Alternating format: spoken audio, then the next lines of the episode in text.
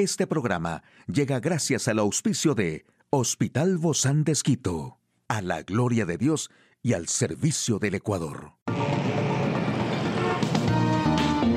Ciudad Médica, un espacio para tu salud. Hola, ¿qué tal? Qué gusto poder acompañarte. Yo soy Ofelia Díaz de Simbaña en este mundo tan apasionante de la salud. ¿Te has preguntado si es posible meditar mientras caminas? Bueno, hoy quiero decirte cómo relajar tu mente mientras das un paseo. Para aprender a vivir de forma consciente necesitamos movilizarnos y ser activos. Nos ayuda a combatir numerosos problemas físicos, pero también podemos beneficiarnos del potencial para relajar y desintoxicar nuestra mente. Y recuerda que cuando meditamos con Dios, ese es un estado en que nos ponemos al servicio de lo más esencial. Se abre internamente el contacto de lo que hay afuera y dentro sin juzgar nada, porque la meditación con Dios no es una comprensión intelectual del mundo, sino es una experiencia personal. Así que la técnica para caminar se basa en algunos principios, permanecer en silencio, conectarte con Dios de manera fluida, necesitamos tener presencia en el instante presente. Y nuestra postura pues debe ser erguida, la posición de la espalda distendida y desplegada hacia lo alto. También puedes sentirte sin ningún peso, estar con una ropa holgada, con los ojos abiertos, porque al meditar a diario con Dios vas a reducir el riesgo de ataques cardíacos, de mejorar la capacidad de relajación, tu sistema inmunitario parece reforzarse también y la meditación ha ayudado a muchos pacientes con enfermedades crónicas a reducir sus síntomas y mejorar su calidad de vida. Aquí el detalle más importante en el campo de la salud, problemas para dormir después del COVID-19, conozca porque el insomnio es una secuela frecuente. Estudio revela cuáles son las vacunas contra el COVID-19 cuya protección dura casi tres veces más que otras. ¿Cómo han cambiado los síntomas del COVID con las nuevas variantes y cuáles son ahora las más comunes? En un momento lo sabremos. Y en la actualidad el COVID-19 es considerado como la pandemia después de la pandemia, pues varios de los síntomas y secuelas que aparecen luego de haber superado el contagio están como los problemas a la hora de conciliar el sueño. De acuerdo con un estudio realizado en la clínica Cleveland de Ohio en Estados Unidos, la mitad de las personas que han tenido COVID-19 también experimentan problemas para dormir, así lo publica el portal web Infobae. El estudio reveló que existe una estrecha relación entre la ansiedad y las alteraciones en el sueño. Michael Granett, director del programa de investigación del sueño y la salud de la Universidad de Arizona y director de la clínica de medicina del sueño del Centro Médico Banner University, Tucson señaló que la ansiedad provoca una condición llamada hiperactividad, que se ha convertido en la causa común de los problemas de sueño en las personas que han superado el COVID-19. Mientras que otra de las expertas y autora principal del estudio explicó que los trastornos del estado de ánimo son muy frecuentes entre los pacientes con alteraciones del sueño, por lo que las personas que han sido contagiadas de COVID suelen estar muy afectadas. Más de un año de que se comenzaron a inocular a las personas contra el COVID-19, las muertes y hospitalizaciones han disminuido. Sin embargo, actualmente se reporta un nuevo repunte de la sintomatología de la enfermedad. La OMS ha aprobado 11 vacunas para su uso de emergencia, entre las que están Convidecia, Candecancino, Comirnaty, de Pfizer y BioNTech, Vaxzevria, de Oxford AstraZeneca, Coronavac, de Sinovac.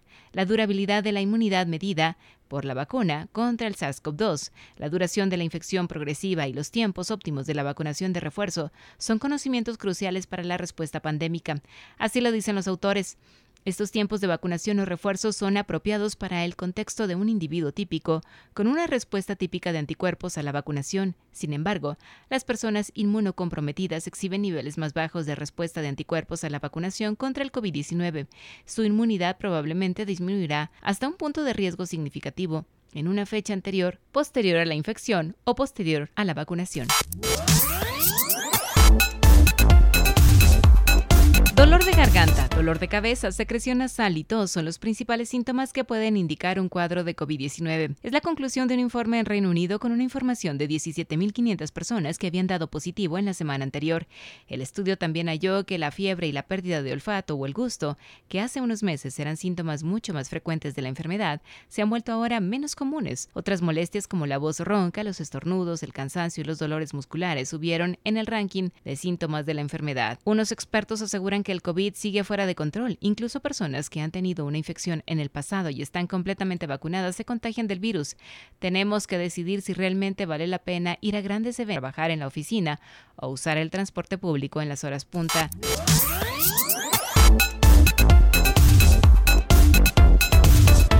Hoy en Médico Directo hablaremos de la subvariante BA.5 de Omicron que está causando síntomas más severos y es más contagiosa según los estudios que se han tenido hasta el momento. ¿Quiere saber usted más de este tema? Lo invito a que nos acompañe. Una charla amigable con nuestro invitado. Hoy recibimos con mucho agrado a la doctora María José Suárez. Ella es médica internista del Hospital Bozán de Esquito. Gracias, doc, por atender nuestra nuestra llamada.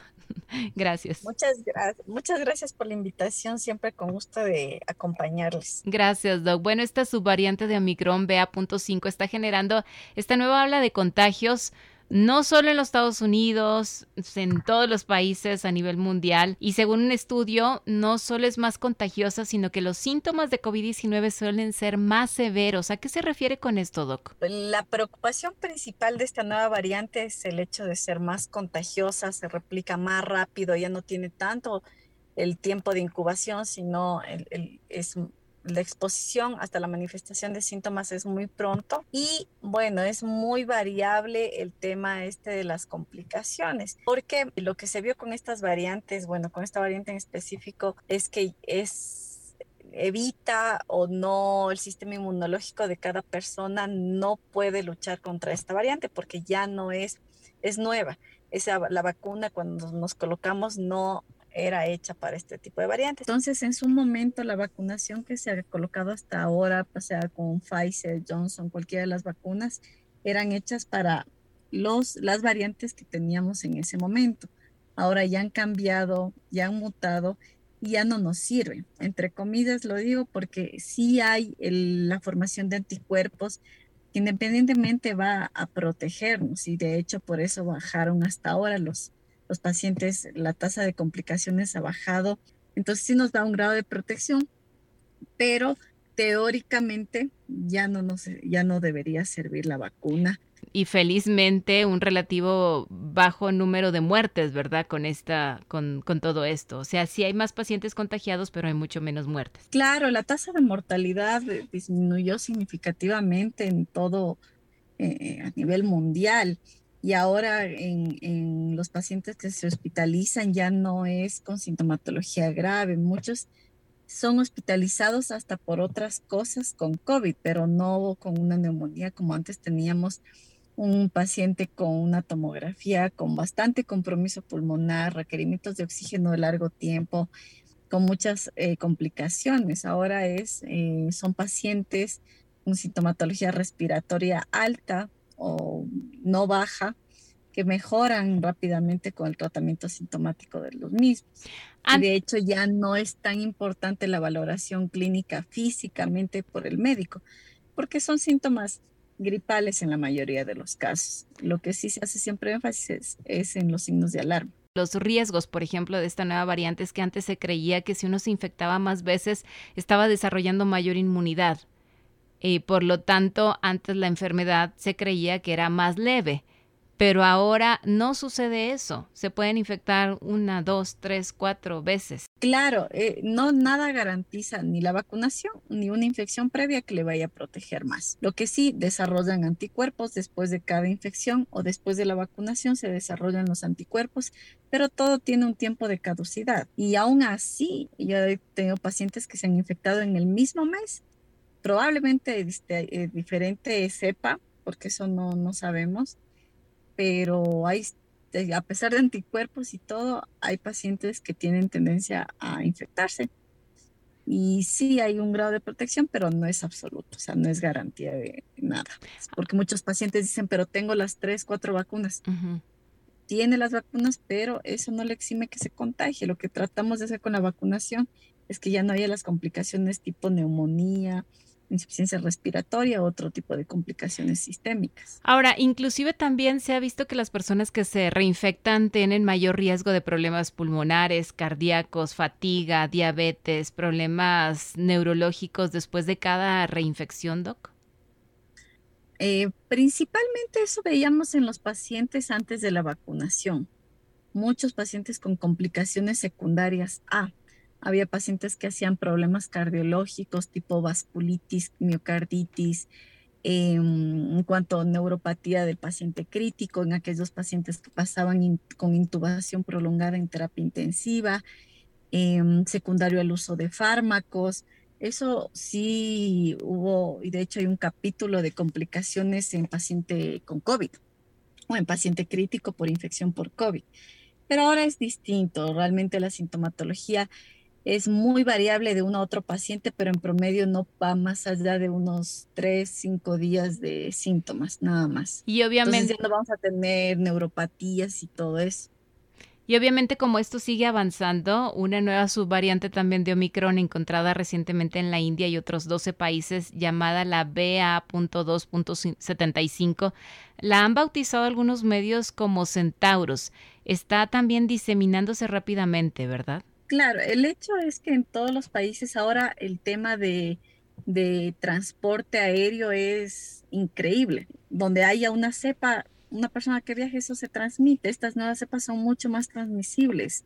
Entonces, en muchos países también ya la restricción de mascarilla ya no está. Va a, va a transmitirse. Si ya empezó en un país, va a irse diseminando al resto del mundo.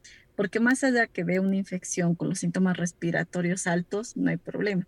Pero que nos dé complicaciones eh, serias en el paciente, eso sí es una de las cosas importantes a estudiar. Hay, hay, muchas preguntas alrededor de todo esto, sobre todo cuándo dejarán de producirse nuevas subvariantes de la familia de Omicron o seguirán apareciendo nuevas cada cierto tiempo y tendremos que acostumbrarnos a ellas hasta que éstas se vuelvan más inofensivas. ¿O será que alguna de estas subvariantes cambie radicalmente y cause una enfermedad más seria en una persona con inmunidad intacta? ¿Hay respuesta a esto, Doc?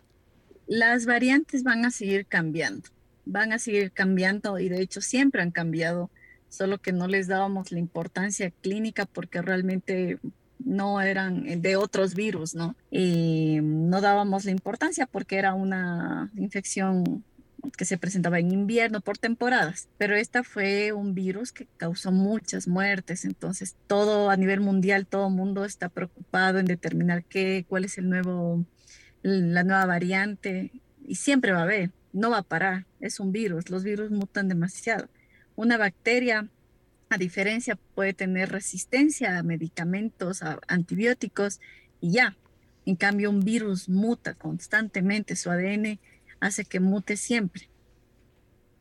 Sin embargo, eh, habrá que estar alertas y seguir con las mismas recomendaciones que al inicio de la pandemia.